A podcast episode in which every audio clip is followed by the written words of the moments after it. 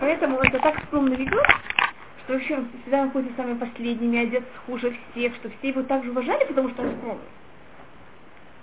Но им это говорили, что это выглядит как дом, у которого заполнен соломой, и когда вы немножко вы его, сказать, заденете, сразу солома выйдет. Значит, когда вы наденете где-то как-то, ему что-то скажете, он скажет, мне вы это говорите, я же такой скромный.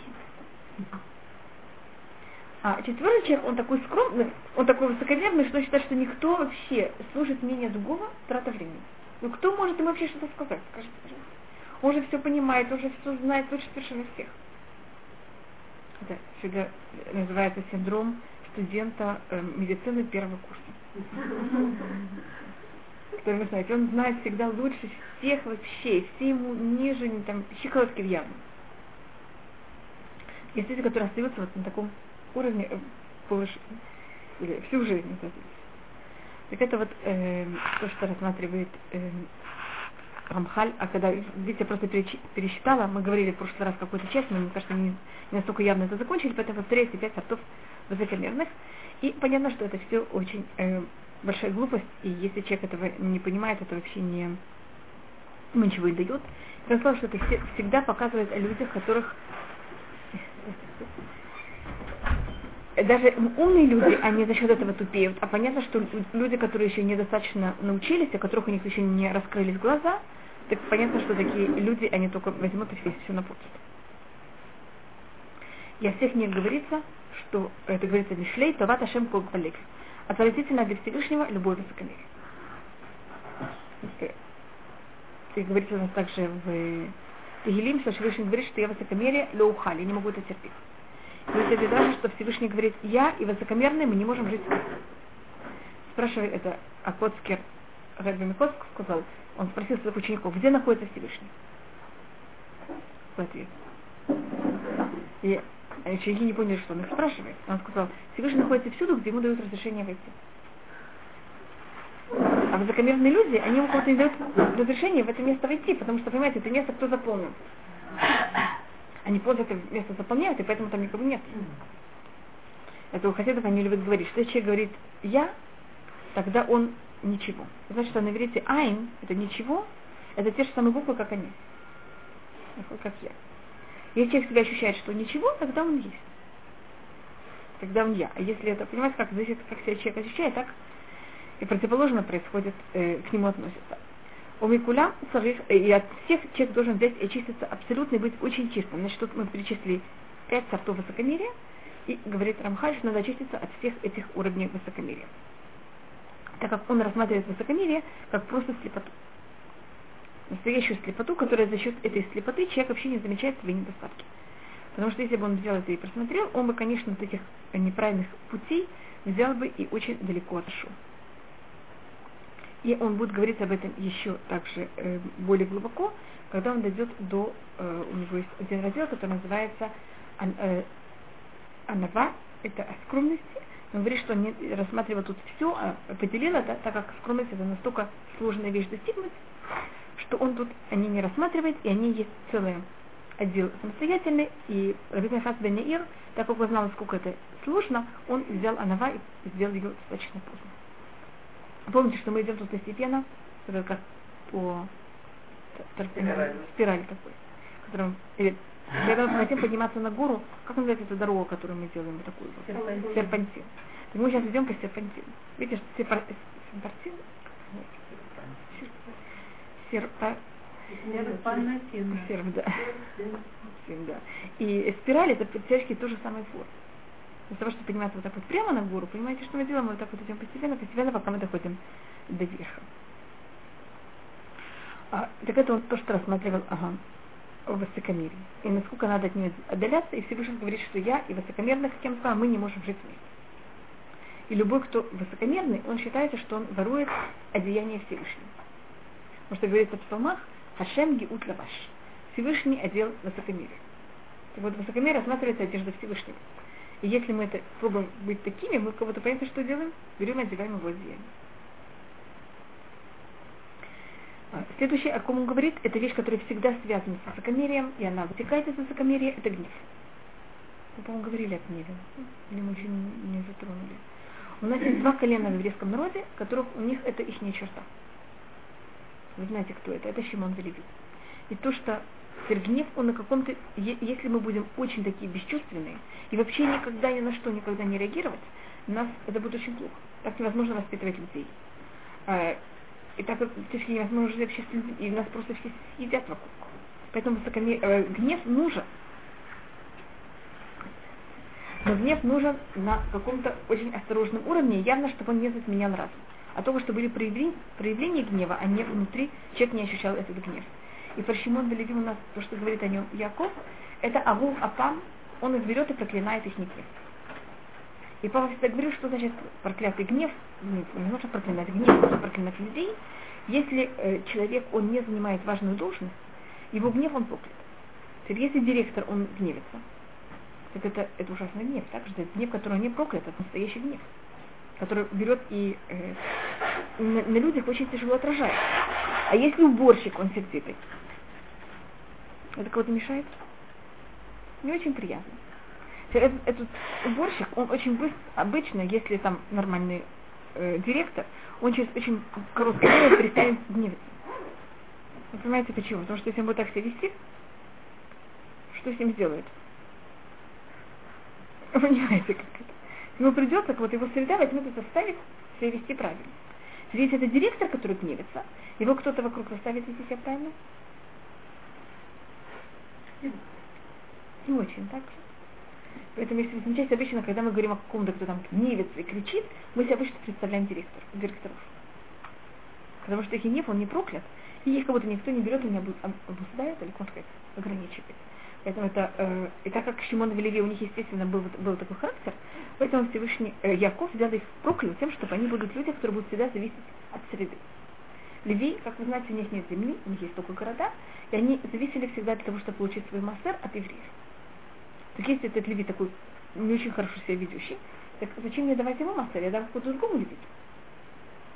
Этот левит просто у него не будет на что жить, э, ему придется здесь вести нормально. То же самое колено Шимон тоже зависело от себя.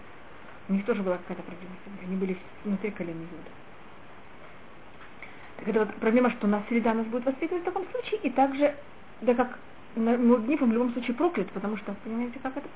Я ничего не могу с моим гневом сделать, это никому никак не поможет, ни на кого никак не, никому, ни на кого никак не проявит самый гнев. С другой стороны, если мы будем совершенно такие правильные, вообще ни на что не реагировать, это тоже плохо. Поэтому то, что взяли Леви, э, Шимон и Леви, их поделили между всеми, всеми евреями. Ну, понемножку всюду. Это как такое радиоактивное вещество, которое, когда оно вместе, это очень опасно. А если вы это берете как-то разбрасываете, так это так хорошо всем, всем химическим элементам, которые есть вокруг. Но много вместе это очень опасно. Это просто да, взрывоопасная вещь. Так, мне кажется, гнев это явно как проявление какого-то такого взрыва. Мы тут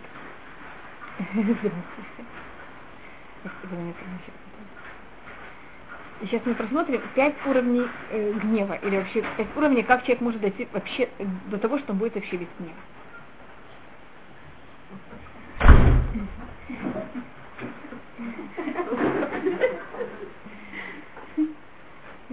Э, гнев это рассматривается одна из самых, э, мы, по-моему, говорили о том, что во всех качествах человек должен быть в золотой середине. Кроме высокомерия, в высокомерии человек должен быть немножко меньше, чем в золотой середине, и то же самое с гневом, человек тоже должен быть немножко менее, чем в золотой середине. Значит, даже там, где надо сердиться, чтобы он не сердился. Мы говорили о том, что в высокомерии человек должен иметь одну 64 высокомерие. Только это говорится, что у Тамид Хахам у него есть шминит шиба шминит. Одна восьмая от одной восьмой высокомерия. Знаете, почему я рассматриваю, что одна восьмая от одной восьмой это одна 64 Теперь как точно измерить, измерить такую точность, я, я совершенно не знаю. Но это то, что говорится о э, Талмит Хахам. Потому что если у него нет этого минимального высокомерия, это может привести к тому, что люди его не будут уважать. Сейчас мы переходим к гневу. У нас есть пять уровней, которые рассматривает Рамхаль. Первый уровень гнева – это какой-то самый ужасный. Такой человек в иудаизме рассматривается, как будто он идолопоклонник. Говорится в Туре, ло, это говорится в Таилим, ло и е беха эльза, чтобы не было внутри себя идол может внутри меня идол. у меня нет его. Потому что если человек гневается настолько, что он в гневе может взять и сломать вещь, так он в этот момент считается поклонником. Он кого-то поклоняется, понимаете, что значит своему идолу, который внутри него.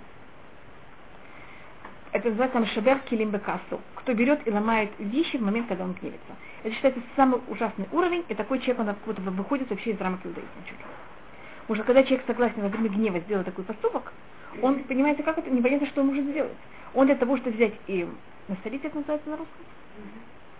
Если он наследился на кого-то, он хочет ему там насолить, понимаете, что он может сделать? Что угодно может сделать. У него нет рамок в этот момент гнева. А если он разозлился именно на эту вещь, вот он чинит, что-то у него не получается, он и сломал. Это тоже считается... Зависит от сколько. Если эта вещь, она уже сломанная, тогда нет.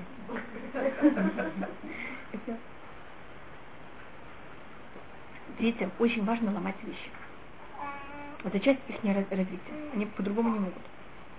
Так рассказывается, что один из мудрецов, он покупал своим детям, он шел в магазин, покупал там сломанные вещи приносил домой, что детей было что ломать. Потому что если это целые вещи, это вальташвит. Если сломанные вещи, пожалуйста, можно ломать их. Поэтому если это вещь сломана, это кто-то другой. А если вещь она не сломана, значит, если кто-то другой вы взял у вас эту вещь, своровал, отобрал или что-то, вы бы на него сердили. А когда вы сами это делаете? Так это же, понимаете, как это? Вы как будто противоречите, вы говорите как будто, что вы, знаете, вы согласны себе сами делать плохой поступок а человек может потому для того, чтобы взять и раздеть другого, это как называется на русском, я э, назову конди, кондуктору, я куплю билет и пойду пешком. Я даже считаю, что в России это, э, это так считают американцы. Я, я не знаю, это правда или нет. Американцы считают, что то, что это взяло и разрушило Россию, это вот это качество. Что вместо того, чтобы думать, как сделать тебе хорошее, все думали, как сделать другому плохое. И когда человек он так сердится, что он согласен непонятно что сделать сам, саму себе, только чтобы другому было плохо. Ты понимаешь, какой-то ужасный гнев, это невозможно, непонятно, до чего человек может дойти. Это есть такой известный рассказ, что один человек сделал какой-то очень великий поступок, и его царь спросил, как тебе взять и одобрить. И все, что я тебе сделаю, я сделаю там другому в два раза больше. И он думал, думал очень долго, и знаете, что он сказал? Выколи мне один глаз. Понимаете, какой-то ужас. Он мог попросить все, что он только бы хотел, но другой получил в два раза больше. И чтобы другому не было ни в коем случае никому больше, это уже зависит немножко от зависти. Но тут я не говорю о зависти, это я говорю только о том случае, когда человек ужасно кого-то сердится. Что он согласен даже себе, чтобы ему было так плохо, только чтобы другому было еще хуже. И, я не знаю, Николай, что вы никогда не ощущали такое ощущение, но если вы знаете людей, которых такое, у них есть такое ощущение, понимаете, насколько это опасно. Такие люди могут убить во время гнева. Понимаете, как? Не понятно, что они могут сделать. Хотя они знают, что потом они должны будут всю жизнь просидеть в тюрьме. Но момент, когда у них это ощущение этого гнева, и понять вообще, что они могут приступить в этот момент. Поэтому такой человек, он вообще рассматривается как самый ужасный штрих в иудаизме. Вообще в человеке. И э, он э, Рамхаль рассматривает такого человека вообще как эм, хищного животного, который просто все разрывает и все разрушает.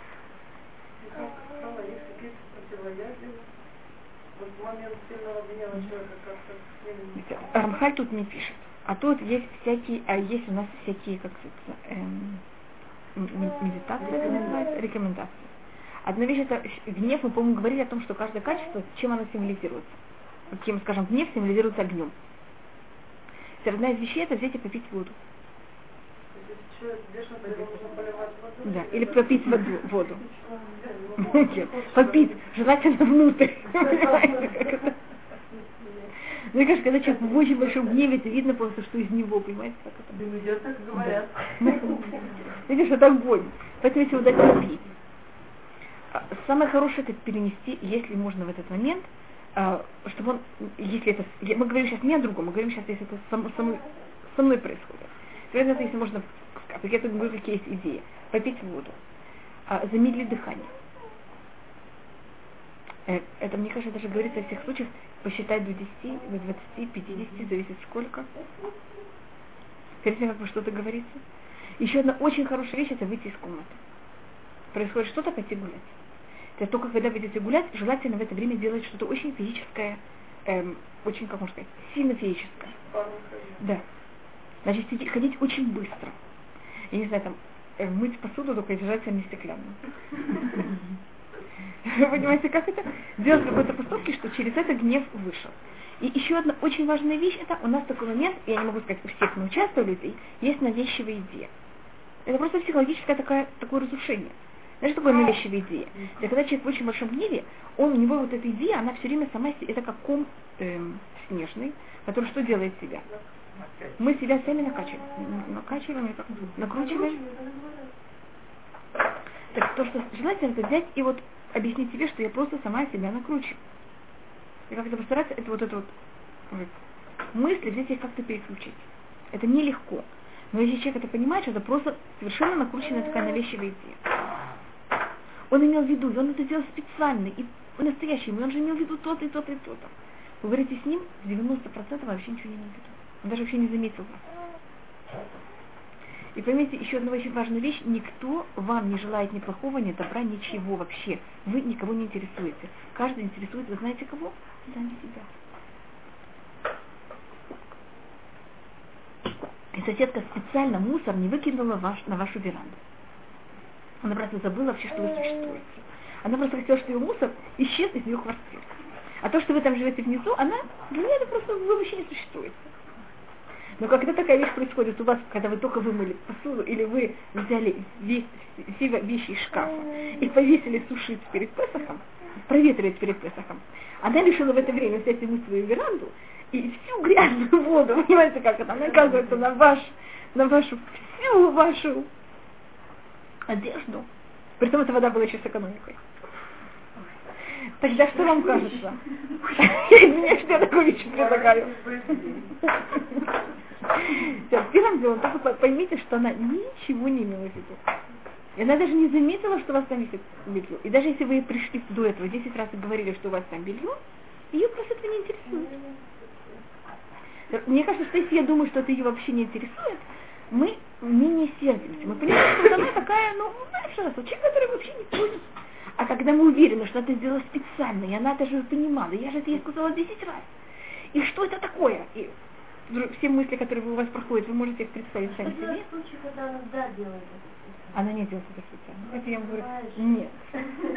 Это только вам так кажется. Ну, бывают сумасшедшие. Ну, смотрите, за счет сумасшедших я буду портить свое здоровье. Я просто вообще не о чем говорить. Точно не надо, ну защититься как Да, да. Это, теперь, гнев, вы рассматриваете гнев как защиту. Нет, ну не обязательно гневаться, но защитить Да. себя можно? Конечно. Но гнев это, значит, э, Всевышний нам сотворил гнев, это две вещи. Это, это, это для того, чтобы воспитывать, это в любом случае как защита. Потому что если я не гневаюсь, понимаете, как это, если я не показываю какой-то. Но если вы можете себя защищать без этого внутреннего гнева. А то, что внутренний гнев наш, он одна из самых известных вещей, что проверили даже, что если человек, у него очень, вот, он гневается очень сильно, можно проверить это под влияние на сердце и на кровеносную систему, она можно, можно взять ее и просмотреть даже через целую неделю, если еще остаток вреда. Если это хорошее настроение, длится только три дня. А если что-то такое плохое, понимаете, как это? это? Поэтому то, что вы И вы знаете, какие люди обычно у них больше всего проблемы сердца? Те люди, которых они очень в гневе больше. И стрессе. Гнев это же то же самое ощущение, как стресс. Водители считаются одним из самых опасных вещей. Потому что они все время сердце на всех, потому что у них есть с водителями, которые все время что делают на всех водителей, которых вокруг них. Хотите, ну, понимаете, это, значит, если вы хотите защищаться, пожалуйста, но то, что вы гневитесь, это не защита, это только разрушение самих себя. А вот бывает еще гнев, а бывает вспыльчив. То есть когда человек сердце там ничего не держит, а, а проявляет, ну, я на проявление чего-то реагирует, так вот он Да. вспылил и отошел, и все, зла у него нет Да. Как это? Это считается гнев? Да так, это тоже вам халясма. Значит, есть у нас черты характера. Есть люди, у которых это есть черта характера, а есть вещь, которую человек себе культивирует. То, есть то, что я посмотрела, это две вещи. Это может быть даже и понять, что такой человек, он родился уже достаточно с, таким, с такой склонностью. И вторая вещь, это и, и добавочная вещь, его явно не воспитывают. Возмутительно, когда это детей, да, ведь они как бы понятно, что они в себе не культивируют гнев. Но Да. есть дети, которые при, первом, при первой искре сильно воспламеняются. И это говорится в перке, вот у нас есть четыре характера в человеке. Есть человек, который очень вспыльчивый, и он, как вы говорите, сразу тухнет. И он как будто бы никому не помнит это злое никак. И это вот такой, Всевышний так нам дал такую вещь. И у них обычно вспыль- вспыльчивость не очень тяжелая. Она очень быстро происходит и очень лег- легко э, тушится. Есть человек, у которого характер совершенно наоборот. Для того, чтобы его вывести из себя, это очень тяжело. Но если вы его вывели из себя, так вы уже знаете. И он вам это простит через 10 лет. Лучше, в самом хорошем случае. Это вот характер. Каждый из нас находится где-то вот, понимаете, как это между этими двумя характерами. И то, что человек должен стараться сделать, привести себя, это быть человеком, который очень тяжело его вывести из себя и очень быстро успокаивается. Идет какой-то противоположный. А нехороший человек, это который берет себя, как будто бы не культивирует, а тогда не воспитывает. Тогда у него произойдет, понимаете, две противоположности конечно в конце жизни обычно. Понимаете, почему это противоположность? Потому что есть Всевышний сотворил или такими, или такими. Значит, одним недостатком, одним плюсом одним минусом. А мы должны минус исправить на плюс. Знаете, как у нас должны остаться только два плюса. Они хорошие люди, которые берут, наоборот, культивируют в себе оба минуса. Смотрите, Хауна, получается, что как бы, эмоция, она придет, придет, какой-то ведет к э, каким-то болезням, да? Что это болезнь? Так ты, как бы, у каждого человека находится выбор, что ты этим будешь болеть, что выбирать, вот сейчас написано. Идешь так-то болеть, идешь так-то болеть. Нет, считаем, что если человек себя очень-очень правильно ведет, он как будто аннулирует себе даже возможности. Потому что если человек, он, если человек не вспыльчив, у него по характеру он вспыльчивый, но он не берет и не, за- не берет и не давит себе вспыльчив. Если я вспыльчивый, если я все время брю и, может быть, что ущ- э, защемляю себе эту вспыльчивость, это очень тяжелая вещь. Потому что мы потом берем и варится внутри. Это никак не проявляется наружу, но это варится внутри очень тяжело. И такая вещь, она не, пред- не добавляет нам никакого здоровья. А то, что мы стараемся, это, и это то, что рассматривает Рамхат, он тут говорит, как, он только рассматривает уровень, он сейчас не говорит, как это делать. Де- должен привести себя к такому, что он просто вообще не сердцет. Не защемлять себе землю. Понимаете разницу? Защемлять это очень плохая вещь. То есть, когда человек очень злится, он спрашивает, что листик берет в мелкие клочья листик, он успокоится. Тогда такой, взять такую вещь, которой нет никакой опасности ее рвать. Понимаете, значит, когда можно. Не, не, не, не, когда я говорю опасность, я имела в виду вещь, как, скажем, взять у меня, можете, что да? Даже не журнал, журнал можно такой почитать, 20 Да. а Вещь, которая явно не большая. И вы знаете, что если хотите, можете заранее держать у себя сломанный стакан, который уже поломали. И вы, вы их держите на таком случае. Потом узнать кого-нибудь, что он делает типа Значит, ну, целые вещи мы не можем. что Так вот это то, что, то, что мы хотим. Значит, то, что происходит во время гнева очень сильного. Это у человека от- э, эмоции просто затменяют абсолютно разум. И одна вещь, снова я, я не могу сказать, что я этим так занималась, но то, что я читала даже в книгах психологии, значит, есть два течения психологии. Есть одно теч- течение, это более старое, которое говорит, говорила особенно в Японии, это очень культивируется, что у человека есть гнев, кто даже считает, что греческие э, комедии, трагедии в какой-то мере были то же самое, или римские э, и испанские корридо, это было то же самое. Что у человека есть гнев, и что он должен делать с этим гневом? Дать ему быть. И тогда ему станет легче, он кого-то успокоится. А если считать, что это не так, это более модерная психология это рассматривает, что когда человек этот гнев себе выпускает, он себя снова зараж- заражает, как можно сказать, заряжает. Готовь как для следующего. И поэтому японские, скажем, в Японии люди, они очень, они же там все время живут в очень больших, как можно сказать, эм, в очень большом стрессе. И они занимаются тем, что у них там есть груши, в которых они бьют, всякие такие вещи. Вы должны знать, что японцы, эм, они очень жестокие люди. Вот в, когда была война с Америкой, они были очень жестокие. У них вот этот гнев, он, и, и у них очень у них там эм, самоубийство очень культивируется. Это не, не вещь, которую психологи, когда рассматривают вот, эм, культуры, в которых такая вещь разрешается или культивируется, психологи не видят, что это помогает людям. Я не могу сказать, что никогда такая вещь не, э, не разрешена. Но, чтобы это, но то, что рассматривается главная вещь, это чтобы разум, чтобы мы никак не теряли разум. Потому что то, что происходит, это мы видим, может быть, белое, черное, не знаю, как называется на русском. Если человек вот вообще у него, он ничего не видит на такой момент, и он вот теряет разум. И то, что им владеет, это просто гнев. Что такой вещи в человеке не было никогда. И считается, это говорит то, что когда у человека такая вещь происходит, у него в этот момент отходит душа. Если кто-то ощущал в это мгновение очень резкое гнева, он просто ощущает, что у него как будто бы затмение такое в голове проходит мгновение. Это будто в этот момент душа будто от него уходит, и то, что остается, это что-то очень плохое. И поэтому лицо человека во время гнева, что с ним происходит, оно искажается. Потому что он теряет, у нас есть такое понятие, как э, лицо, это какое-то проявление души. И в этот момент, когда как душа отходит, у него остается совершенно что-то другое. Какое-то противоположное душе, что-то очень негативное. И если нет, что за счет этого очень плохо смотреть на такого человека. Это, понимаете, как это? Мы видим, что это очень негативно.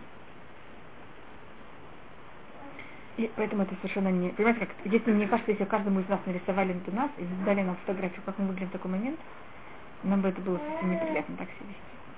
Мы понимали, как это плохо всем вокруг. Я могу сказать, что ум... Да, да, пожалуйста. Да, это то, что хотела как рассказать. Что у нас в семье мы очень, как можно сказать, у нас эм, темперамент это называется. Мы, есть такие люди, которые вот они родились такие спокойные, хладнокровные, англичане такие. Мы совершенно нет. Очень темпераментные люди. такая жизнь вообще была в Союзе, чтобы быть нормальным, там спокойно, это было очень... Да, но есть, что жизнь привела. Вот моя мама здесь в я думаю, что у нее более это была вот советская жизнь. А у папы это просто... Моя мама говорила себе, что она очень упрямая. Это она не говорила о себе, что она очень вспыльчивая. Но жизнь была не очень легкая и очень тяжелая, и нервы выматывались, называется, поэтому нервная система была не очень крепкой. По-моему, все, все советские евреи 90% очень нервных. А мой папа, он родился таким. Понимаете разницу? Папа, он не стал таким. Он родился таким. Вы понимаете что я пробую рассмотреть? И он вот одну вещь, которую он и, и э, мы его дети, поэтому мы получили часть этого характера. И папа это очень знал, что у нас такой вот вспыльчивый характер. У меня очень вспыльчивый характер. Значит, я могу себя держать, держать, держать, держать, но потом это вообще... Понимаете, как это, если я какое-то мгновение себя не держу, это вообще какой-то ужас. И, и я знаю это, это какого-то честного характера. И папа, когда мы были маленькие, он всегда очень переживал, чтобы у нас была нервная система в полном балансе. Он все время нас брал, значит, я не помню почти никогда, чтобы меня брали там как профилактику к каким-то врачам. В России, помните, брали все время там зимой, осенью, весной, всякие какие-то вещи, я извиняюсь, я забыла.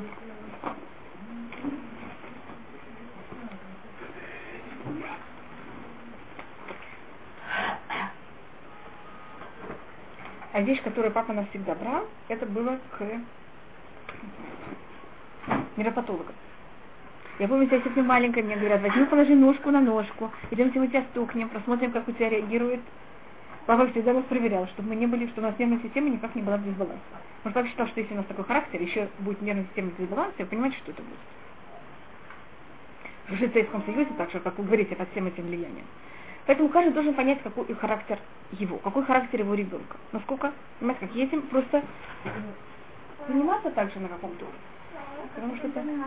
Что ты? А как, как заниматься этим у Так, э, э, одна вещь, которую со мной делали, когда была маленькая, это меня э, с очень, я не знаю, 7 лет, 8 лет, мне, э, это мой брат со мной занимался этим, это, знаете, просто мы говорю, каждая семья имеет, мне кажется, мы знаем каждый себе свои пороки, или как такая вещь называется.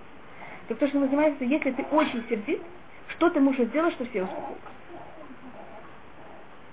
Так то, что, скажем, я нашла, может, мы с вами разговаривали, вот ты очень рассердилась, что ты сделаешь, что все успокоились? То, что я себе нашла, это взять и пойти читать. И чем более глупая книга, тем лучше. Только она должна быть очень интересной. Не, она должна быть очень какая-то там интересная, понимаете, я не знаю, там, как э, Шерлок Холмс или что такое, что такое очень затягивающее, понимаете, человека? Для детей Гарри Поттер. Да, или что-то. И человек сидит, читает это, я брала, пряталась где-то под кроватью, читала свою книгу, мне нужно, чтобы никто меня не трогал, потому что если меня еще тогда будет кто-то трогать, это будет вообще, вы понимаете, что. читала себе эту книгу час, два, три, пока ощущала, что я все вхожу в это. И восстанавливаюсь, потом я могу выйти, и все, все спокойно, я уже не сердце. Не, мы, не, мы говорим о детях. Дети имеют 2-3 часа. А когда мы взрослые, мы уже должны, понимаете, как, набрать этого... Я говорю, погладить, помыть. Вышибать. Это может быть, есть люди, которых успокаивать вышивать. Это у кого-то это может помочь ему вышивать. Только вышивать можем также кого-то нервировать когда не получается. Это, поэтому я говорю как пример. Это можно, может быть музыка, может быть пойти танцевать, может быть вязать, может быть распускать что-то, что вы связали, потом это связать заново. Это зависит от каждого человека, что, понимаете, как-то, что ему э, лучше. Так это, есть случаи, когда желательно выйти на эти полчаса, чем что-то делать. И вы потом выиграете из этих полчаса.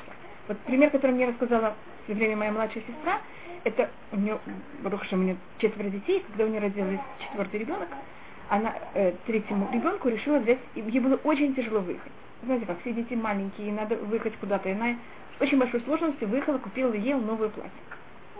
Там это было перед Песохом, перед чем. Старшая девочка пришла со школы, и это платье лежало, и младшая еще даже не померила его. Старшая пришла со школы, пришли ее подружки, и она начала играть с молнией этого платья. Знаете, как дети любят? И она порвала молнию. Понятно, как мать. Моя сестра в это вложила неописуемое количество энергии и силы, чтобы купить это платье. Сейчас есть ума подружек этих. Моя сестра говорила, что она когда-то увидела, ей стало так плохо. И она знала, что она сейчас реагирует, совершенно не э, эквивалент, адекватно. Понимаете, как это? К тому, что произошло, потому что девочка, и девочка так испугалась. И девочка явно поняла, что она сделала ужасно плохой поступок. Но то, что она играла, это понятно, это халатность. Она же, как я вам говорю, девочка имела в виду специально свою маму нервировать, и поэтому она взяла это платье и начала вот так играться. Нет, она вот не думала. Да. Она просто не подумала, она была недостаточно внимательной. И тоже моя сестра, как Марья выходила, она вышла из дома, она оставила всех, все, что там было дома. И пошла погулять 15 минут. Она просто поняла, что если она останется в квартире, будет что-то очень нехорошее. Ну, хотела тебя, а потом она возвратилась. И все было нормально, я смогла как нормально реагировать. Можно взять рядышком, поставить минутки на конец куточки, а потом из этих куточков, потом, когда я соберу туда кучевой мешок, связать коврик. Угу. А вот и тряпочки в этот момент тоже очень хорошо. А, знаете, я хотела вас помнить, что в сюжете был на фоне позитивных линий было написано лист Гнева порвать. Значит, пассивного вырвать у паутину. Пылу это рвали. Когда ты начинаешь рвать эту паутину, ну как хочешь, хочешь, нет, не успею, как это что вы, что включаете? Включаете разум.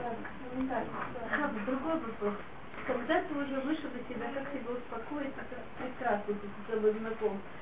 Как мне быть? Ой, да, вот, вот это, это следующая вещь. Это следующая вещь. Да. Так это что я им говорю, что твой папа очень занимался нами, чтобы у нас была уравновешенная нервная система. Значит, если вы, это, помню, я цитировала это, я это все время цитировала, это говорит про Кишая. Евреи у Лемасата Цуму. Э, евреи постились, и они потом приходят, э, пришли в синагогу, молились, и ничего не получилось. И Ишаяу, и Всевышний с помощью Ишаяу дают им ответ. И он говорит, скажите, пожалуйста, чего вы постились? Постились, чтобы лучше драться? Лучше сердиться? Знаешь, когда люди голодные, они лучше сердятся и дерутся.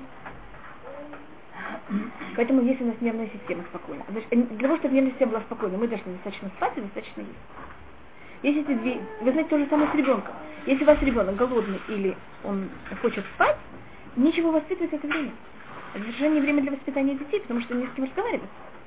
То же самое мы, мы не имеем права себя никогда допускать, что у нас такая вещь будет. Или мы должны знать, что мы должны от себя требовать что-то неописуемые силы для того, чтобы себя ограничить. Так это вот, скажем, мой папа всегда говорил, бликас, если вы помните, или савланут. Папа не было капельки терпения. Знаете, я все время это воспитывал. Папа никогда не ждал автобус. Если приходил, не было автобуса, он шел пешком. Он бежал пешком. Что у него терпения не было никакого. Он говорил, что вот в шаббат, когда он работал как учитель, э, если это были будни, он шел и сам все решал. А в шаббат он же не может. Вот на самых тяжелых вещей в шаббат это было, понимаете, как это ждать, пока они решат самые задачи. Потому что не может решить вместо них. Надо позвать одного ученика, другого ученика. И, тогда, и за счет этого он был очень хорошим педагогом по шаббат. Ну, это вот как у него э, воспитывался э, вот это терпение. Так то, что мы должны понять, что во время гнева у нас отлетает полностью разум, что гнев это вообще абсолютно нелогичная вещь, которая никому не помогает никак. Значит, нам кажется, если мы защищаемся, мы совершенно не защищаемся этим, мы себя превращаем в полное посмешище других. Э, есть люди, которые это очень любят пользоваться этим, особенно ученики, если они знают, что они могут учителя вывести себя, это для них самое, вы знаете. То же самое некоторые дети бывают тоже. Поэтому выходить... Что-то? Некоторые явно. Поэтому мы должны быть намного умнее их. И мы никогда не сердимся. Значит, мы можем как-то среагировать, но внутри, если мы по-настоящему сердимся, дети это знают, и у них есть такое секретное оружие против родителей. Знаете такую вещь? Так, пожалуйста, будьте мне, никогда не давайте это оружие против детей. Да, и, и тогда начинают... И они с этого момента нас начинают уважать. Даже, вы знаете, по-настоящему уважать. Когда они сделали такую вещь, а мама, а мама не делает. Значит, мама, мы можем проявить гнев, но не понравиться по-настоящему. И это очень явно э, понятно. Мы говорим совершенно по-другому, реагируем совершенно по-другому. Мы себя никак не унижаем. Так мне кажется, понятно первый уровень гнева, что это такое, как он цитирует Иова. Туреф навшоба пога леманхата зева Человек, который он согласен свою душу взять и уничтожить за счет своего гнева, что из-за из тебя будет оставлена земля, Может, понимаете, когда человек в таком состоянии, просто рядом с ним невозможно жить, всем надо раздвигаться непонятно куда. Он говорил, что такой человек, он явно переступает все запреты Тура.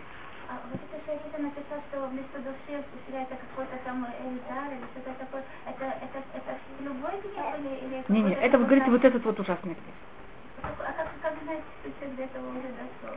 А мне кажется, он это понимает. Притом, если ему дают э, зеркало, он это сразу увидит. И сразу до этого не дойти. И как значит, этот человек такой, что он из-за мы тут рассмотрим самый ужасный уровень человека. Это за любой самой, самой маленькой вещи. Он сразу входит в самый ужасный Знаете, как это? И это происходит как будто бы почти каждый раз. Это происходит все время из-за любой глупости, самый великий гнев, который только может быть. Но это уже чуть ли не псих, психологическое какое-то отклонение. Но человек может себя довести до этого. Если человек все время себе разрешает гневиться за каждой глупости, он себя, конечно, доведет до, такого уровня. А если он себя будет останавливать, это какое-то лечение души. Теперь второй уровень это человек, который он в любом случае, он гневится не из-за любой глупости. Но если он уже рассердился, так он рассердился. Такая вещь перке вот называется каше лихос да каше лихтус. Теперь первый уровень это уже отклонение. Понимаете, как это то, что мы разговаривали уже человек, который себя э, взвинтил, можно сказать, он себе уже до этого себя разрешил так себя вести. Это, скажем, директор. Кто тут не подписал вовремя, или кто там что-то сделал такое. Понимаете, как это? Оно уже под зло употребляет свои полномочия, разрешает себе намного больше, чем он себе разрешил по-настоящему. Э, зависит. Да. Может вылезть, понимаете, на кого-то другого. Я знаю одну женщину, которая работала, ну это, э, работала какого-то такого человека, и она ему, когда подавала чай, она ему клала туда успокаивающий. Но проблема, что он... Но проблема, что он через какое-то время это узнал. И он ее уволил. Потому что я вам рассказываю, это совершенно, как сказать, настоящий случай. Я за всю фирму такое-то время жила просто Ну, понимаешь, ну я думаю, что такой человек, почему он ее уволил? Не потому, что она ему показала, а потому что она, не, не обманула даже, мне кажется, она ему показала, кто он такой. Мне кажется, это то, что его было, ему было обиднее всего. На мне кажется, что она... Э, это ему, конечно, помогло или нет, я не знаю, но явно это ему раскрыло в какое-то мгновение, это ему явно раскрыло глаза. А Валерьянка одна из очень безопасных вещей. Можно взять, я не знаю, вы знаете, вы знаете, как покупать такую нас- настоящую валерьянку? Я только не могу терпеть ее запах вообще. Но есть такой корень валерьяна, да, есть капля. И можно, если хотите, есть просто корень валерьяна, да. Есть такие корень настоящий, настоящий валерьяна, мне кажется, там 7, 7 таких штучек, маленьких таких штучек. Засунуть в воду, залить э, кипящей водой, дать постоять 10 минут, выпить такой стакан ну, каждое утро. Да. Или, идти- или жить дома даже. Но если вы ощущаете, что вас ждет очень такой особый день сегодня, можно такую вещь сделать. Оно усыпляет, я знаю. Не, не, поэтому я говорю, что если то, что я говорю, это только 10 таких маленьких штук или 7 таких штук, оно не усыпляет. Поэтому я не представляю, вот чай, чай это вот, вот какое-то явная вещь, это так, так немножко, но только немножко так успокаивает. Это зависит, сколько вы себе хотите добавить. И не вы не делаете это же каждый день. Не каждый день. Каждый день. Не, ну, И потом вдруг из-за какой-то мелочи ну мы, надо сразу взяла валерьянка. Так вроде все кажется, все хорошо. не, ну мы же знаем, какие-то дни у нас очень проблематичные. Скажем, перед Песохом, это очень проблематичные дни. Такая Или, скажем, день, когда вы знаете, что вы не выспались. Значит, если есть какие-то сложности, или дни, которые мы знаем, значит, если мы знаем заранее, что мы не продумали, мы что-то, мы не сделали заранее что-то, но у нас явно будет сегодня в этот день больше какого-то трения, можно такую вещь сделать. Покупайте так- такой пакетик или там уйма таких штучек, понимаете, как-то держит она очень долго. Я просто говорю, как, как возможно. И мы должны пользоваться, Всевышний сотворил всякие вещи в мире, и мы должны знать, то, что человек должен знать, это свои слабости, и он должен быть согласен с ними работать. И он не должен сказать, что он, ан- он ангел, мы никто не ангел. Это говорит Рабейну Вина, Всевышний нам сотворил мир, и он как будто посадил нас в тюрьму, но эта тюрьма имеет ума выходов. Если человек не выходит из этого выхода, он получает наказание, то, что он не убежал из этой тюрьмы. Видите, если вы знаете, что есть валерьянка, и вы знаете, что вы сегодня не выспались, и вы ее не взяли, и потом вы рассердились, понятно, кто виноват. Вы просто не подумали о том, что такая вещь, понятно, что вы не сможете выдержать. Это в какой-то мере какое-то высокомерие такое, что я все смогу сделать. И второй уровень, это когда человек сердится не на любую вещь, на то, что он считает какой-то очень главной и важной вещью. Но когда он сердится, его, ему успокоиться уже очень тяжело. Это уже называется или если Сара все раздувает, кажется, что вот это мне кажется, что это была вещь, за которую надо лаксить, а потом на утро просыпается... Так я вам, по-моему, говорила, если вы хотите знать на эту вещь, стоит лактив или нет, продумайте, еще пять лет, эта вещь будет вам важна или нет. Если через пять лет эта вещь будет совершенно вам не важна, вообще не начинайте об этом думать. Значит, скажем, если ребенок сказал неправду, через пять лет это будет важно? Да. Если человек взя- э, ребенок взял и специально что-то поломал, это важно через пять лет? Да. А если смол не играет, так это не важно через пять лет. То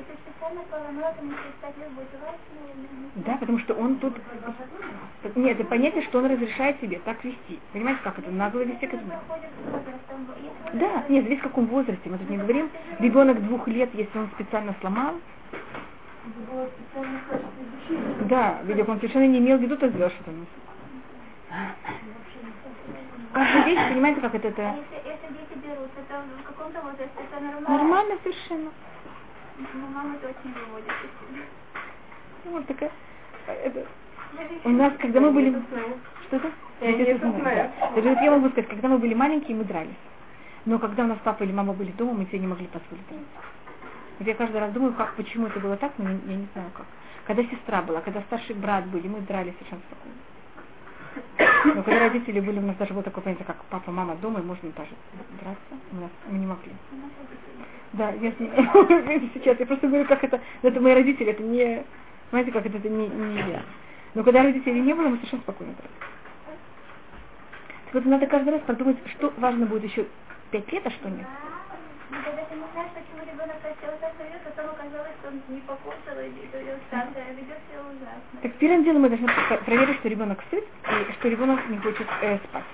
А если это явно, что он сыт и не хочет спать, только тогда мы можем вообще думать, как его начать воспитывать. Надо понять, может быть, он пришел из хейдера, у него что-то ужасное произошло в хейдере. Вот скажем, вчера э, мой Шмулик, он закрывал какую-то дверь, и он ее закрывал, и когда вы закрываете, вы же не видите, что происходит. а какой-то мальчик бежал и об этой двери ударился. И у него раскрылась голова, и надо было ему делать швы. Понимаете, как, как он чувствовал себя? И он пришел домой. И он себя очень неадекватно ведет. Знаете, как это? Очень там странно во всем. И он, он, как будто он, так себя плохо чувствовал, что он не мог это сразу быть. И он это взял и выдал перед сном. И видите, в течение всего дня мы видим, что что-то, что он себя ведет не так, как надо. Так Барух Хашем, что мы на него не рассердились, мы на него не начали воспитывать. Но это явно не был день, когда надо, знаете, ребенка воспитывать, у него так уже на, как будто на сердце такое ужасное, как будто вес. И он потом позвонил этому мальчику, просил у него прощения, там, понимаете, как-то это, э, это давно успокоилось. Но мы же никогда не знаем, что произошло с ребенком. Так у нас есть какое ощущение? Так то, что я все время говорю, у нас есть ощущение, что все делают нам на зло. И что все это делают против нас. А если что я пробую объяснить, что никто не делает против нас, это все они делают из-за себя. Понимаете, что я имею в виду из-за себя? Потому что у них есть какой-то багаж, с которым они пришли домой. Потому что у них там какие-то ощущения, что такое происходит. А о нас они вообще не думают. Нет такого ощущения, просто тяжело терпеть, когда, когда вокруг происходит какая-то буря, они будут Но я думаю, что если мы ощущаем, что это просто вокруг нас, а не против нас, нам уже немножко легче. А когда мы уверены, что соседка взяла эту воду с экономикой и вылила на мою посуду, на мои, как называется, на мои вещи специально, я вообще завожусь непонятно как. А когда я понимаю, что она сделала случайно...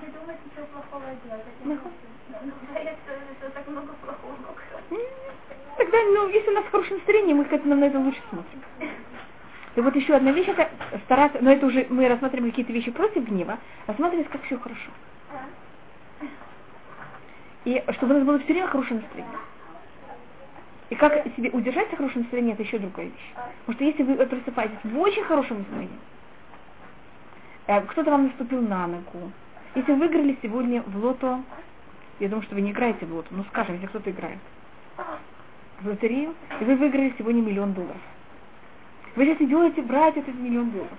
Вам кто-то наступает на ногу, кто-то вас толкает, кто-то у вас Понимаете, как Потом говорят, что вы ничего не выиграли. Но пока вы идете туда, как вы себя чувствуете? Вам ничего не мешает. Вот то, что важно, то, что вы себя ощущали в течение, если вы можете, просыпаясь утром, что вот вы сегодня выиграли по конкурсу. Мы папа Зихной Верха так каждый день говорили. Я сегодня заработал 5 миллионов долларов. И начал нам перечислять все хорошие вещи, которые он сделал в течение. Я по-настоящему так ощущал. И это ему очень помогало, понимаете, как чувствовать себя так хорошо, что у него ничего его не задевало. Думаем? Мне кажется, деньги не. Я нужно? Это я, я еду, когда к вам... Так Да. Это настолько прекрасно, стоит посетить больницу один раз, просто пройтись в приемном покое, и ты выйдешь оттуда счастливым на долгие Мы годы. все учительница рассказывала всегда, что это вот, что если, если э, один больной, там, с больной- с одной больной ногой, рядом с ним с двумя больными ногами. Так мы должны радоваться, что, у нас не две больные ноги. У меня моя девочка спрашивает, что это за. Мама, тебя бы это радовало, что у кого-то там две больные ноги, а тебя только Ну, Это зависит, как, это зависит каждого человека. Скажем, я когда еду к вам, я смотрю, у вас э, панорама, она очень красивая. Не знаю, ли вы замечаете, когда вы едете. Особенно, когда вы уезжаете с первой Мингара, короткой. Там есть там такая красивая долина внизу, я не знаю, ли вы ее... Что да? уже. Не знаю, я еду к вам уже сколько? Два года я к вам еду. Я каждый раз на это смотрю. Это у меня папа... Сколько... Вы тоже не едете в Иерусалим, из Иерусалима каждый день? Я не думаю. Очень красивый, и видно диваки, Да. вообще вот с той стороны. И также природа все время меняется. У нас есть осень, зима, лето, все время эта панорама немножко другая. Вот у меня папа, я не, вот это вещь, которую я не знаю. Пользовался ли он этим для того, чтобы тушить свой гнев или нет, я не знаю. Но то, что я могу сказать, что он очень все время старался иметь, восхищаться тем, что есть вокруг. Он нас это кого-то прививал. Посмотрите, как это красиво, посмотрите, как это красиво. Или даже такую простую вещь, он с нами ложился и в парке показывал нам смотреть на небо через листики. Это выглядит как пазл такой. Вот и всюду искать какие-то хорошие, красивые вещи. Ну, если тогда знаешь, что я что-то хорошее сделала. Так как Так вы можете, это вы можете делать каждую минуту. Вы сейчас не разгневились, уже как хорошо. Вы могли сделать такой поступок, а вы сделали его на э, одну октаву ниже. Это уже очень хорошо. Вы можете рассматривать себя все, что вы не сделали, а можете рассматривать, что вы уже да смогли сделать. И это очень важно человеку. Когда человек ощущает себя хорошим, ему намного легче быть хорошим. Когда вы сказали, что вы плохой, вы будете доказывать, что вы такой хороший. Вам уже плохо. Что да? А вы, а вы слушайте. А вы все доказываете наоборот. Так мы рассмотрели... Это, это просто культивировать это. Просто всюду это это не А я, а я себе стараюсь, как можно сказать, эм, прививать себе это заново и. И это не вещь, которая она естественно. Значит, какой-то период вам это надо себе прививать, потом это становится естественно. Да. Потом это снова становится, ну, кажется, потом я, понимаете, это вот такой вот, это как, вы говорили, как спираль такая. И кроме того, может быть, у вас есть что-то другое в настоящем мире, что вас будет более легко, э, если вам тяжело этим работать. Это, может быть довольны, музыка. Вы любите музыку, Да. да вы можете слушать музыку. Значит, Всевышний сотворил нам многие вещи. Он это пишет на монеты. Всевышний сотворил, скажем, музыка. Вещь, которая не, не, несъедобна, ничего не, никого-то не нужна в мире. Зачем Всевышний ее сотворил? Чтобы люди могли, музыка очень сильно влияет на, на, на нас. Есть люди, которые, скажем, они в ужасном настроении, включают музыку, сразу меняются. Вы хотите, вы в очень большом гневе, включите музыку, пойдите потанцуйте. Тоже гнев немножко выйдет. Что это? Да. Можете прыгать в прыгалку. Это также заодно еще такое, как сказать, физкультура. Значит, каждый должен понять, что ему помогает. Кто другому это помогает именно вышивать. Кто-то третьему, понимаете как? Я не знаю, у вас есть обруч, можно взять обруч и покрутиться внутри обруча. Каждый, что, что он, понимаете, как, что по- что ему будет э, интереснее. Что его быстрее успокоит. Боятся, что, что вок- окружающая среда очень влияет на... Так мы, мы, мы должны, а мы должны со- точно... А те, кто вокруг влияет. Если все вокруг были довольны, я, я бы тоже Так, самая большая, можно сказать, самый большой уровень, это не, что я буду под влиянием всех, а я вас могу взять и всех изменить их настроение. Вот все так, так, такие, а вы сейчас можете взять и всех заразить именно ваше настроение. И сделать, я не знаю, есть люди, у которых, у нас есть много характеров. Одна черта очень плохая, это делать людям на зло. Так ну, можно, ну, любой чертой характера надо пользоваться правильно. Точно, да. Так вы на зло всем. Вот все хотят, чтобы вас испортилось настроение, а вы им делаете на зло, и у вас на- настроение не испортится. Знаете, нужно пользоваться любым настроением, э, любым качеством. Так вот, вы можете пользоваться этим качеством, понимаете, как это? В позитивной форме. Кажется, что человек еще может просто многие вещи избегать. Понимает, что его какое-то обстоятельство раздражает, или какие-то люди раздражают.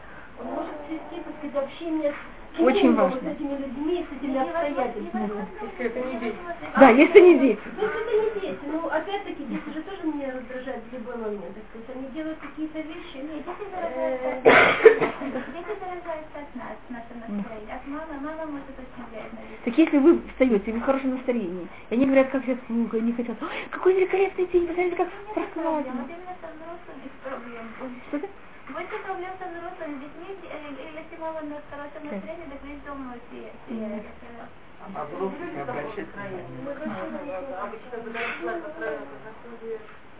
И люди заражаются. Даже взрослые люди тоже заражаются. Они, может, может, это менее явно, но точно так же. Пример, который можно просмотреть, если мы говорим о том же самом автобусе. Вы входите в автобус, и водитель ужасно нервный. Он на каждого, понимаете, как так реагирует. Почему-то тут сел, почему-то тут стал проходить быстрее. Вы выходите из этого автобуса, неприятно. но. Но зависит, как это. И если он на вас, на, на- вас также накричал, не очень приятно. А если вы входите в автобус, и водитель очень хорошее настроение, но он очень хорошо всех воспринимает. Мы сходим немножко, нам нем- немножко в более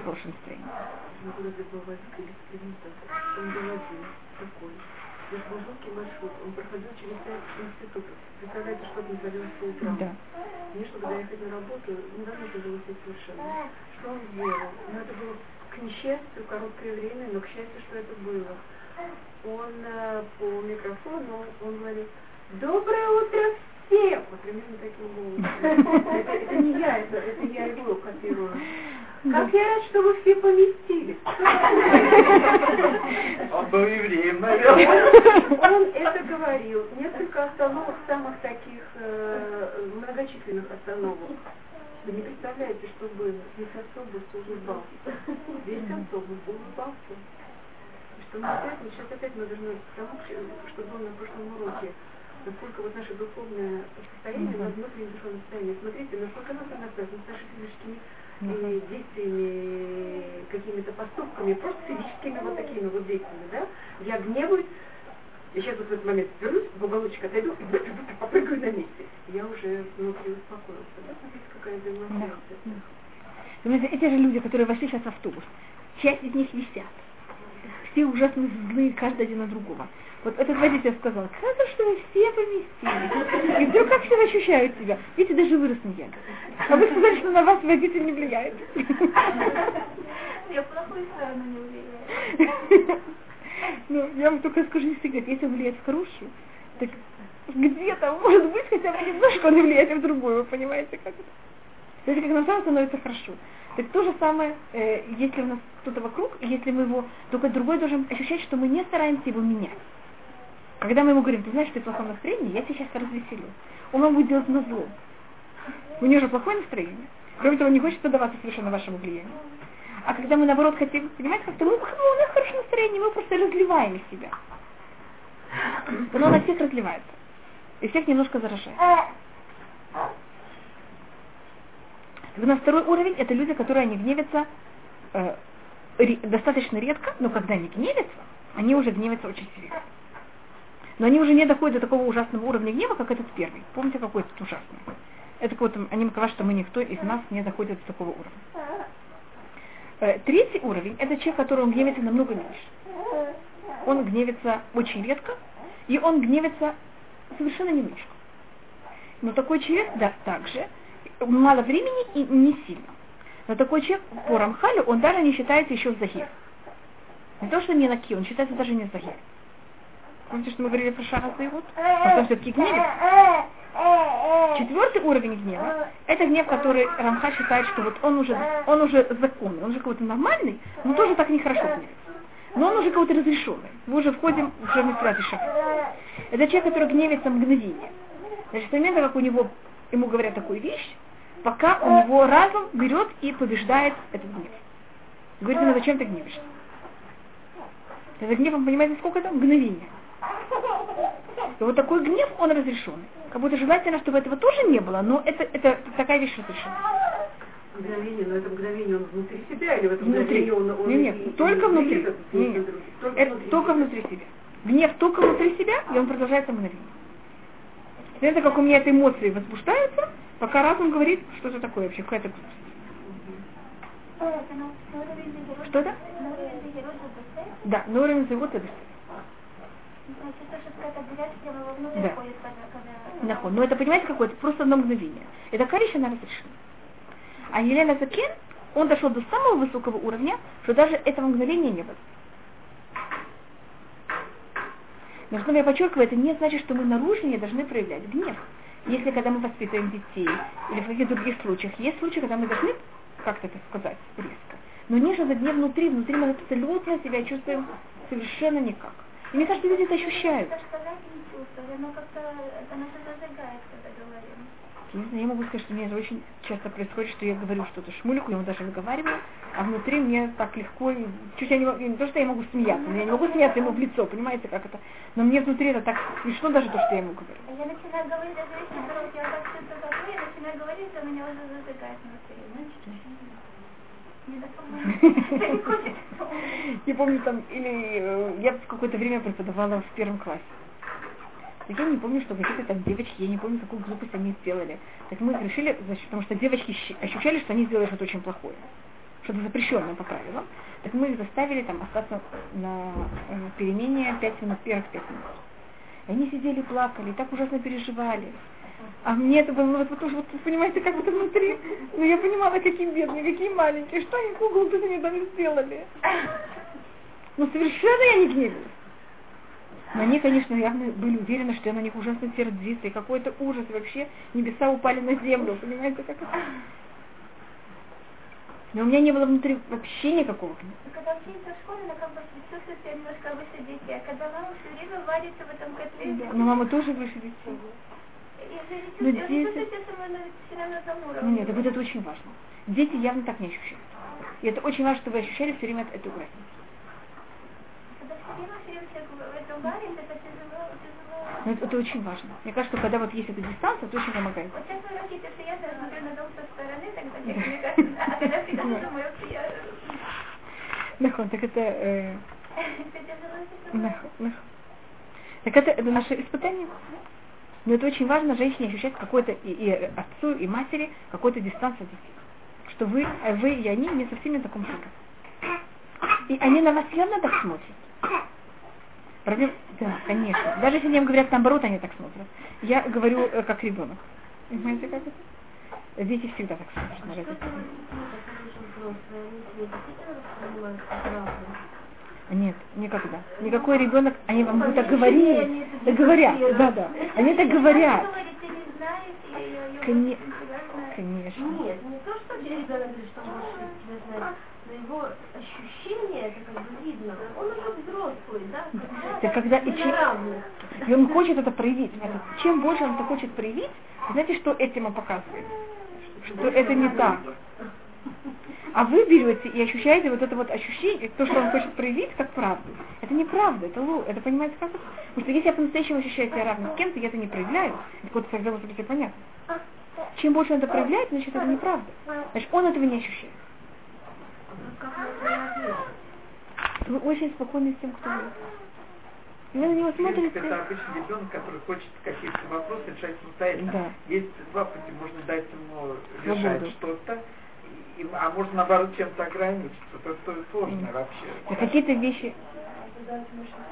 Да, Бедюк, это вот то что, то, что я хотела сказать, это мы какие-то вещи ему явно даем, решаем, но мы должны хра- охранять какие-то рамки в себе. Это у меня папа Зефрон Леваха, он был в этом просто, как можно сказать, правильно, это не грубо сказать ребенку, что мы с тобой не на равных. Я Да. по-прежнему твоя мама. конечно, очень важно. То есть это не оскорбительно для Нет, ребенка. нет, наоборот, это очень важно ребенку. Это дает ребенку ощущение, что у него есть семья, что у него есть мама, что у него есть папа, который умнее, умнее его, и они его опекают. Потому что когда ребенок ощущает, что его, он умнее, чем родители, он э, как будто оказывается оголен. Это как, э, как сказать, хилазон, когда вы взяли улитку и сняли ее домик. Понимаете, какое-то ужасное ощущение? Это произошло в Израиле, вот с Харадим, которые приехали в 50-е годы, им сказали израильтяне, вот местное население, что ваши родители ничего не понимают, ничего не знают. Мы вам сейчас дадим всю правду. Их родители не умели писать и читать. Дети научились э, читать и писать. И там в банк или какие-то другие вещи. Если бы им это не говорили, дети все равно бы уважали родителей. А так какое-то поколение забрали родителей, понимаете, в каком плане? Они не смогли потом воспитывать своих детей. И тогда вот началось найти пуах и вся эта проблема. Это почему вдруг все это, э, э, марокканцы, которые, евреи из Марокко, которые приехали в Израиль, они вообще такие, как можно их никто не уважает. Их двоюродные братья, которые уехали во Францию, они, когда сейчас приезжают в Израиль, такие уважительные. Даже те же самые марокканцы. Почему из Франции они такие уважительные, а в Израиле такие ничего? Потому что во Франции, когда они приехали, их родители остались, не знали французский, не знали, не, ходили, не умели ходить в тот же самый банк. Понимаете, как? Ну, бедюк. Но детям никто не говорит, что родители ничего не стоят.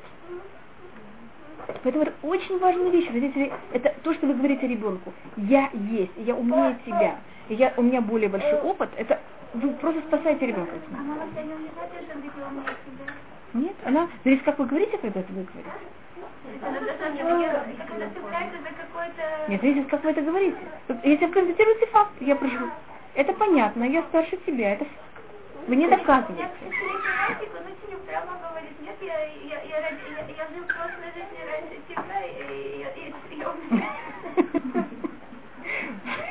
У меня был такой племянник.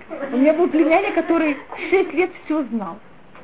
Что ж ты ему не говорили, он говорил, я знаю. Что есть человек в жизни, который очень раздражает, доводит до состояния вселенского гнева и так далее. То есть как бы это не муж, это не в доме, не в семье. И ничего нельзя с этим делать, там, например, коллега по работе. Человек, которого ты вынужден видеть и общаться с ним каждый день. То есть как бы крайняя мера там физическое насилие, Одна вещь. Это перед тем, как вы идете, первым делом, перед тем, как вы идете на работу, вы всегда осторожны, что вы выспались и поели. Если можно еще выпить немножко валерьянки, понимаете, как это перед этим. И еще одна вещь, но это если вы хотите делать такой психоанализ, понять, что вас в него выводит из себя. Это я тоже понимаю. То есть это вот э, ребенок тех марокканцев, которые мы внушили, да? Этим. Но понять, почему он... Вообще невозможно. Вопрос, почему он... как с собой работать, я понимаю. Я все это делаю. Одна вещь. Это- Женщина, я, я не поняла, почему я так, так не могу терпеть, а потом я поняла, что она ужасно на меня похожа. Мне это ужасно раздражает. Обычно то, что нас раздражает, вы знаете, что это? Это когда берут наши плохие черты и их делают карикатуры. Значит, если меня кто-то ужасно вводит из себя, я понимаю, что во мне это есть, э, только я как будто это где-то прячу, не замечаю, а тут это взяли и построили вокруг напротив моих глазах такую ужасную карикатуру. Я ищу, что в этом меня задевает. Или наоборот. Кем? Или наоборот, да. Но карикатуру, понимаете, как это? В какой-то форме, понимаете, почему я называю карикатуру? Или противоположную вещь. Оно как будто увеличено. Понимаете, почему это? То есть, когда о ком-то берут, если берут вас, Хасва Халила. Нет, есть, если берут вас и рисуют вашу карикатуру. Рисуют карикатуру э, кого? Извините, Мирьям, вы согласны? Рисуют карикатуру Мирьям, меня совсем не расстрашает. А если бы нарисуют карикатуру меня, притом если это будет такая вещь, которая мне покажется в моих глазах унизительно, меня это очень будет раздражать. Потому что это моя карикатура. Чем она будет более похожа? Нет, нет, я не знаю. Молодец, то есть совершенно... Не, не, я просто говорю вообще. Или одна из вещей это, это у меня папа, он у меня такую вещь делает, если были какие-то черты у людей, ну вообще, понимаете, выводящие полностью из себя черта, папа над ними смеялся. Нет, ну снова годами. Скажет, Он не, ну папа, были, у нас- я не знаю, вы знаете, были, папа был единственный сын. И были несколько людей, вообще какие-то ужасные. Ужасные просто, вы не представляете, что значит ужасно. Я могу сказать один, одном человеке как пример. У него не было где жить. И папа э, не было где жить. Очень тяжелый человек, развивался непонятно сколько раз. Очень тяжело. Как раз мой муж, э, он мог прийти к Ляшиву и начать учить Раве Ляшива, как надо, чтобы он, как, как надо себя вести. И где написано это в Маманиде, и что он, Раве Ляшива ничего не понимает. Просто один раз мой муж был у Раве Ляшива, стоял в очереди. И тот человек пришел, и он только недавно снова повторял мне, что он говорил. Мой муж забыл половину. Я просто когда он пришел тогда всеми эмоциями, он все это рассказал, так я помнила просто дословно, что он сказал. Я не помнила моего мужа, что он тогда говорил. На самом деле, да, я уже забыла там, я, я- я просто пробую рассказать, а как э, тип. И он, э, у него не было где жить, его жена выгнала. Не было где жить, он пришел к, нам, и папа ему дал ключ, чтобы он мог приходить нам ночевать. Теперь я сплю всегда очень, как сказать, чутко.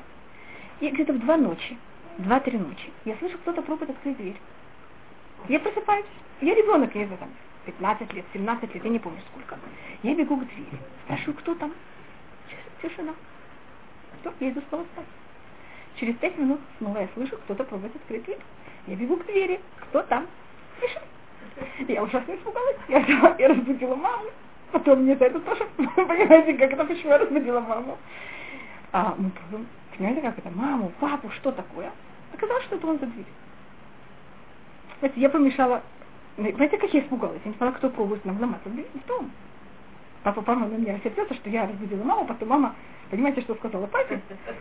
И потом, понимаете, что я весь семью, я всю семью подвела. Я вам скажу честно, что это был вот приятный человек, ну я, я не хочу входить там еще какие-то другие вещи. Так вот, то, что... И видите, когда я рассказываю, как я смеюсь, вот так вот сам всегда не разговариваю. Но от этого можно оградиться и избавиться. Да, если можно. Нет, с ним мы не могли так избавиться. Он решил, что он брат моего папы. Папа был, я говорю, папа был единственный сын. Ну, нет, так ну, папа, конечно, старался. Это был один случай, это не был каждый день, их выходили. Теперь у нас, э, как говорю, папа был единственный сын, э, и поэтому у меня, у меня со стороны папы нет ни дяди, ни тети. Что-то мне как, как вы хотите, я думаю, что никто не знает. У нас не было ни дяди, у папы не было ни дяди, у меня не было со стороны моего отца ни, ни дяди, ни тети. Но папа был несколько братьев и сестер. Вы понимаете, таких вот таких. И они почему-то было очень интересно. Все они решали, что они братья и сестры моего папы. Потом была у него такая сестра, был еще кто-то. И вот эту сестру мама вообще не подпускала в дом. Он сказал, что она мой порог не переходит. И если она приезжала, она жила в другом городе, если она приезжала, папа ей бегал по всему району и искал, где ее устроить. Она ночевала моего брата, она ночевала еще у кого-то, еще у кого-то, кто домой не приходила. Я не почти, я думаю, что они не были никогда братья сестры папы, просто они были такие души, которые никто не хотел, я понимаете, как это подпускать, и они просто нужны, должны были кого-то быть родственники. И вот папа таких вещей, и вот папа таких людей, понимаете, как рассматривал? Мы просто в доме когда-то уже доходило бы вообще, мы просто немножко смеялись. Это немножко, понимаете, что берет гнева. Не то, что издевались над ними, а сказали, издеваться запрещено. Но это помогает, да. И это очень помогает. Вот я просто вам говорю как э, пример. Но как же он Представляете, есть, есть его характер, есть как он старается. Он, так это была часть его работы на это. Но, но поэтому ему надо было смеяться над этим, потому что если бы он бы не смеялся над этим, он не мог бы это выдержать.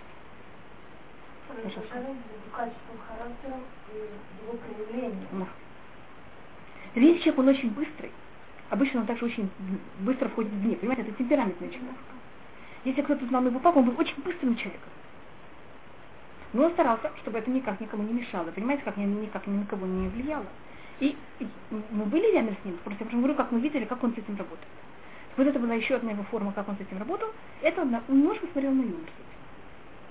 Знаете, какой бедный человек, знаете, какой у него... Вот он знаете, как на карикатуру. Когда вы смотрите на карикатуру человека, вы обычно смеетесь. Так есть люди, которые у них качества, они как карикатуры. Понимаете, что называется карикатура? Какие-то черты характера у них ну, настолько нелепо проявляются, что вот человек должен быть как будто уравновешенный. А этот человек, у него какая-то часть характера, но абсолютно выходит из рамок. Понимаете, почему я это называю карикатуру? Это нормальные люди, когда видят карикатуру, они не сердятся. А что они делают, когда они видят карикатуру? Смеются. Поэтому вот это еще одна... Я просто говорю, что я делаю, когда я вижу вот людей, которые себя ведут на совершенно... Понимаете, как это? Что-то? Нет, конечно, такое. Я только была в случае, когда ты переходила вообще, я понимала, что сейчас вся семья будет его просто разрывать на части. Папу я имею в виду. Но когда глаза это было, Нет, допустим, нет. как приходит и начинает ему... Так папа, может быть, сам себе, или мы, когда мы были рядом, папа понимал, что мы можем еще немножко что-то сделать, папа начинал немножко там, подми... не то что подмигивать, а немножко улыбаться. Один раз, это, это может быть вы выключите. Потому что это люди, которых, мне кажется, даже кто-то тут, кто-то может знать кого-то.